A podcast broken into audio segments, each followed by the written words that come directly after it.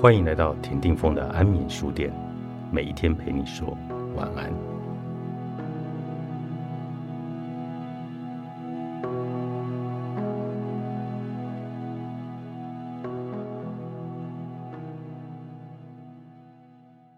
人际之间，只要把自己不愿面对的黑暗阴影投射到对方的身上，就非常容易的引发冲突。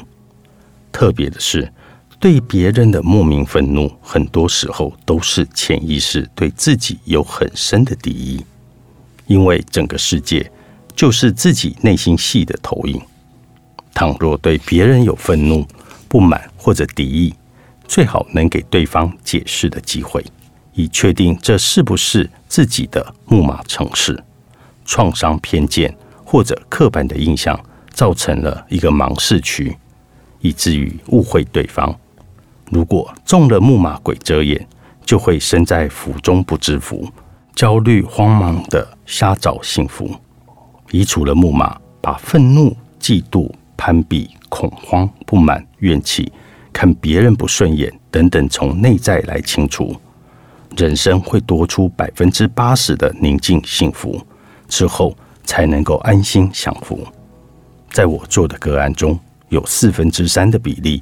是因为没有觉察到父母对自己的影响，而把负面模组继续投射到自己的关系中。比方，父母不和睦、分居或者离婚，都造成了自己有了对感情不信任的木马的模组，于是就很容易因为害怕受伤而不敢轻易恋爱。面对一般可能发生的新感情，往往会以各种方式，比方请教别人。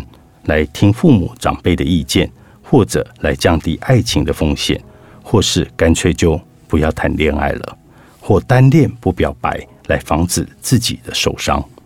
殊不知，这些害怕受伤的频率，才是后来产生感情问题的投影源，往往造成所谓的疏离型依恋。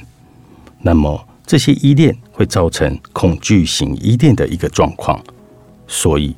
如果你身边有人跟你说你给的都不是我要的，请先别感受到受伤或者挫折，那是因为他觉得他不被理解，他的内在孤独正在愤怒，或是他的爱也曾经被拒绝。千万不要跟着这一组木马一起旋转，也别因此害怕付出，但要觉察自己是否太强迫，给了对方太多压力。让对方想喘一口气。同理心跟同情心其实是不一样的。同情心是跟对方共感，越同情越好累，直到没有力为止。但同理心是慈悲与智慧，不必陪着共感同悲入戏，而是清明的点醒对方出戏。还有另一类型的个案是，父母有一方外遇了。很容易造成潜意识里也怀疑另一半，久了，对方也会被疑心病搞烦了。不是提出分手，就是干脆如对方的设定，真的变成了外遇。比较麻烦的是，父母不止在家中互骂互撕，甚至在法院、在公众媒体上互揭疮疤。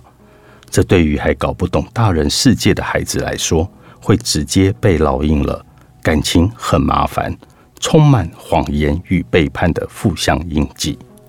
最伤的是，有些孩子搞不懂父母吵架、离婚的原因，会怪罪到自己的身上，自责自己哪里不好，才会让爸妈吵架。于是对感情产生了不信任，加上自责、自我贬义，木马就会伴随着这些孩子来长大。不仅造成自我价值感低落，人际关系、亲密关系、健康的意识都容易出现问题。尤其是当内在不被认可自己时，潜意识很容易创造出被指责、被批评的状况。有时候，这种自我价值低落感也会变成金钱的破口，导致无止境的把钱花在会让自己看起来更好、更美、更优秀的事物。来填补自己。近期我看到一则在网络上广为流传的新闻，感到非常的动容。朱正坤法官在离婚判决书的最后留下了千字文给八岁的孩子，摘要如下：在爸爸妈妈的吵架里，你真的没有做错任何事情。你的爸爸妈妈真的非常的爱你，他们都很努力用自己的方法在爱你。因为法律的规定，叔叔必须去写他们谁错的比较多。